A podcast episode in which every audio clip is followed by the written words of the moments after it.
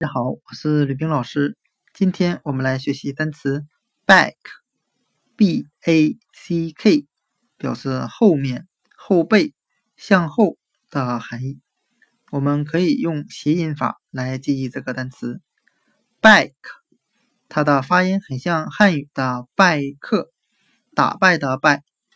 我们这样来联想这个单词的意思：我们吃了败仗，向后撤退。今天所学的单词 back，b a c k，后面、后背、向后，我们就可以通过它的发音联想到汉语的败克，我们被打败了，向后撤退。